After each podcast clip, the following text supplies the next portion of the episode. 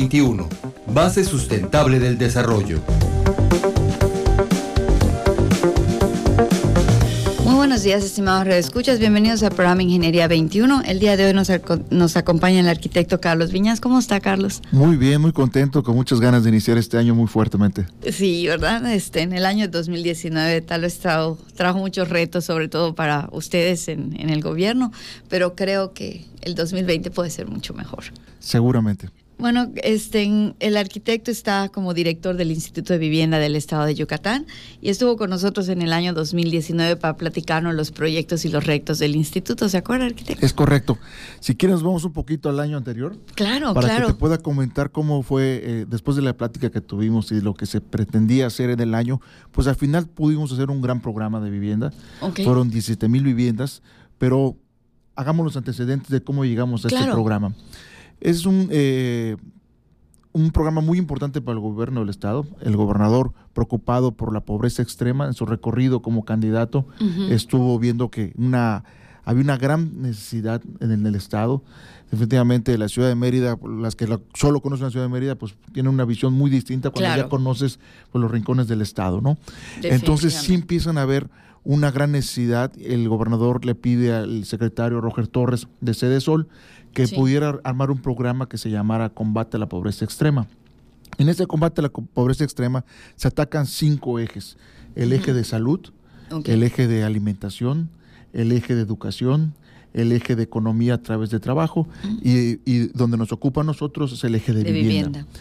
En ese eje de vivienda lo que trabajamos fueron dos indicadores muy fuertes que tenemos en, en lo que es eh, calificados por Coneval en dos aspectos.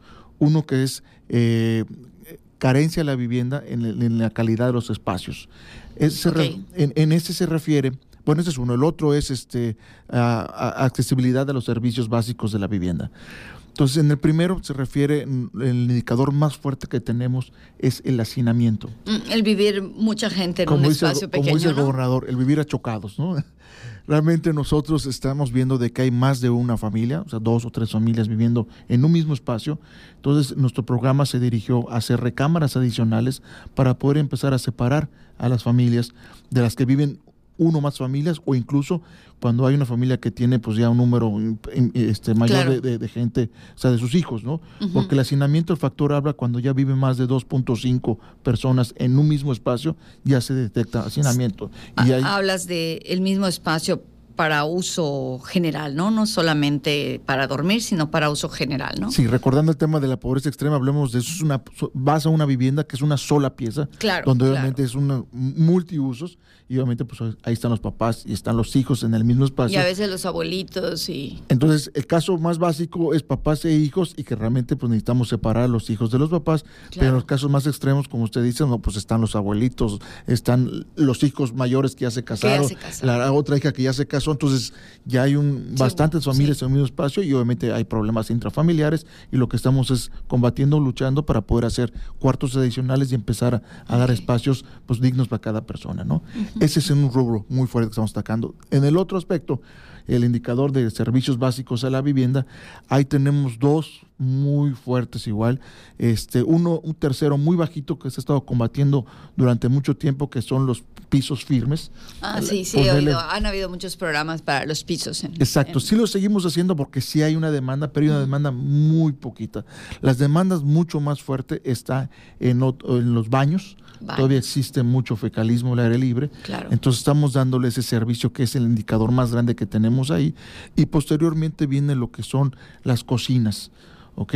Ahí el indicador habla de estufas ecológicas. La mayoría de la gente está cocinando, como conocemos, es con leña. Con leña. Sí, y, y la cocina de la, de la gente está al exterior.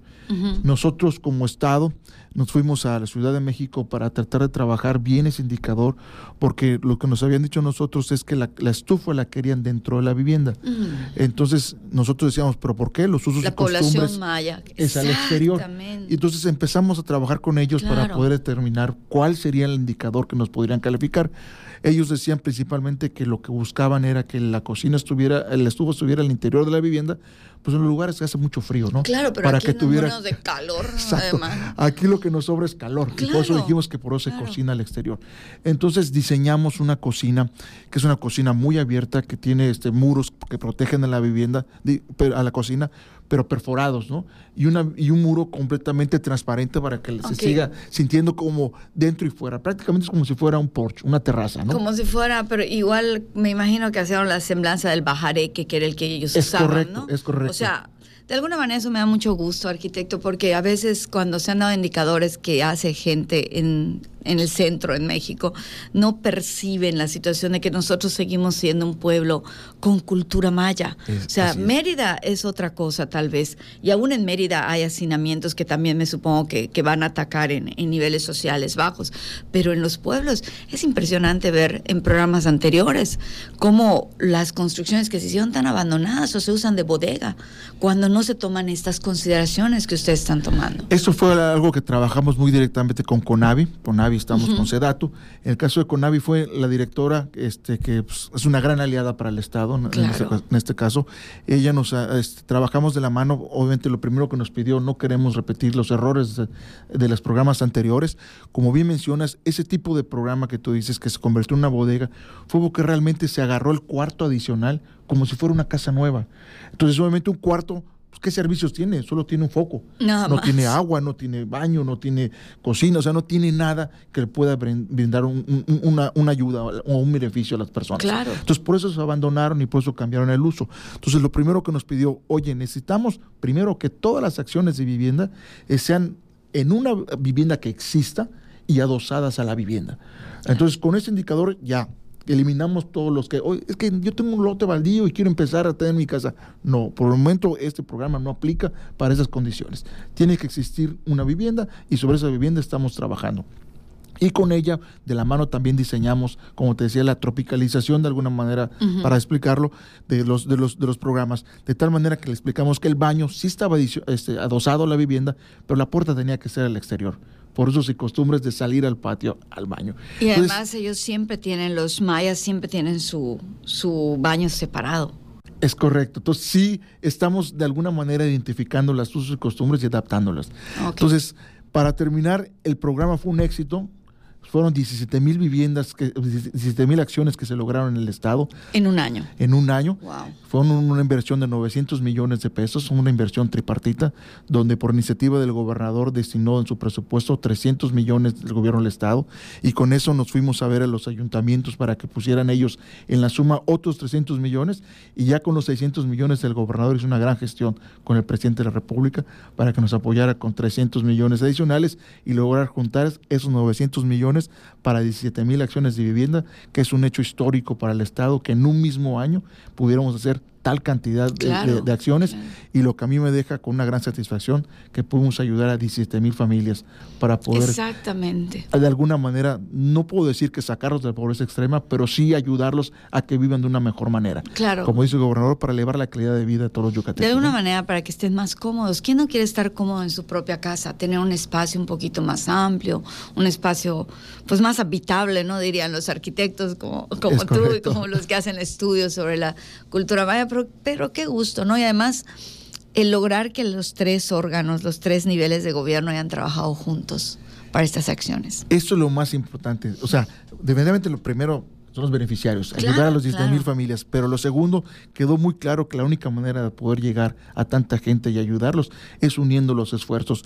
Y en estos tres niveles de gobierno y entendiendo de que son diferentes colores. Totalmente. Entonces sí quedó muy claro el trabajo que hicimos con los ayuntamientos de que no se trata de ayudar a tu gente, a mi gente, a su gente. No, no, no. Es ayudar a todos los yucatecos que más lo necesitan. Y yo creo que ese, ese cambio de paradigma de que realmente olvidarnos de los colores como el gobernador nos ha impulsado a trabajar y ayudar realmente la gente que lo necesita. Claro. Creo que fue un gran acierto y lo seguiremos haciendo en este nuevo año porque el gobernador dispuso en el presupuesto otros 300 millones de pesos. Para continuar con el Para programa. continuar con un programa. Ojalá que este, el gobierno federal, porque todavía estamos en eso, Claro, pueda claro. también acompañarnos porque los ayuntamientos ya están también listos y preparados para poder trabajar con esos 600 millones. Qué interesante, Carlos, qué interesante que, que los recursos más importantes de alguna manera se estén aplicando en gente que lo necesita más. Es correcto.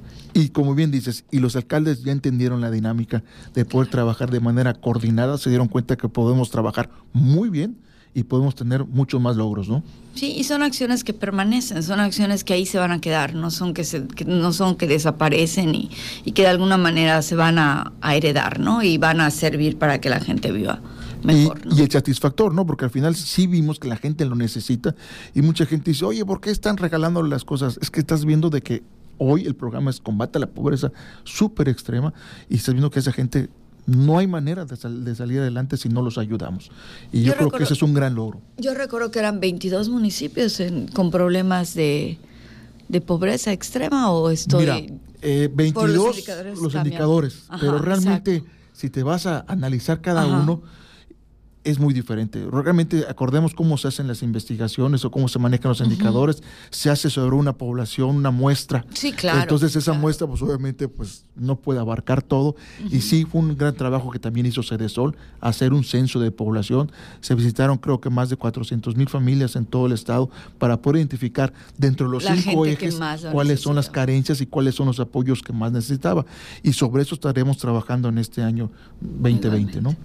Y algo, bueno, este es definitivamente el programa más importante, ¿no? Porque se va a abatir la pobre- pobreza extrema, bueno, o al menos la habitabilidad en la pobreza extrema. Sí. Y lo- algún otro programa de vivienda que estén que haya enfocado el gobierno en acciones obviamente menores, no no de tanto impacto, pero Mira, eh, no puedo anunciarlos ahorita, nada más te puedo decir que sí estamos trabajando en otros proyectos, ya que realmente los tengamos bien este, armados y obviamente anunciados por el gobernador, con mucho gusto los Ah, podemos ok, compartir. perfecto. O sea que Pero vamos a tener sorpresas sí, durante el año. Vienen programas muy interesantes en, bueno. eh, en la costa, sobre todo. Vamos a querer cambiar las cosas que se vienen haciendo de una manera muy, muy, muy atropellada durante muchos años. Queremos también cambiar ahí paradigmas.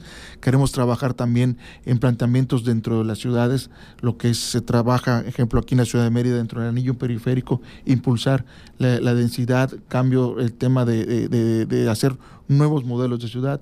Vienen otros proyectos grandes, vienen muchas cosas muy interesantes que poco a poco iremos.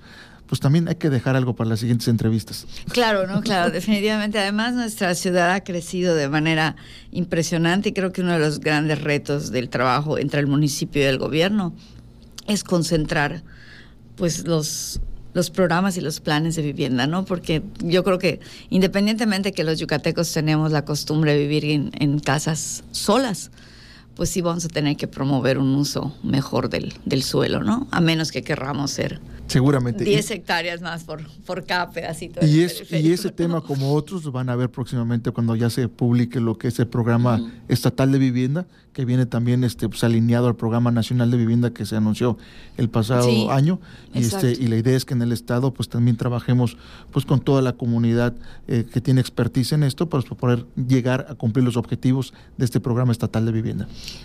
Eh, me imagino que en este programa estatal de vivienda van a estar invitados organizaciones y universidades y todo, ¿no? Sí, existe el comité de vivienda donde está integrado todos ellos y ahí vamos a trabajar. Es correcto. Ok, pues muchísimas gracias, Carlos. No, es, impresionante ver cómo pues los planes y los proyectos tuvieron un aterrizaje, ¿no? Y lo- de lo que hablábamos el año pasado ya podemos hablar de acciones concretas que se realizaron. Y bueno, pues este, te agradecemos mucho la No, información, te agradecemos mucho esto. Y este, y como tú dijiste, pues entre seis meses o cuatro meses te esperamos otra vez por acá para que nos platiques los nuevos programas. Con todo gusto, estaremos aquí para aportar pues, el trabajo que venimos realizando, ¿no? Muchísimas gracias, arquitecto. Muchísimas gracias, estimados Radio Escucha. Se despide de ustedes, Tere Ramírez, recordándoles, que, como ustedes oyeron hoy, la vivienda y muchísimas otras obras hablan de ingeniería. y La ingeniería se encuentra en todo lo que nos rodea. Muy buenos días. Ingeniería 21. Base sustentable del desarrollo. Producción Radio Universidad y el Colegio de Ingenieros Civiles de Yucatán. Teléfono 925-8723. Correo electrónico ingciviles.prodigy.net.mx. Radio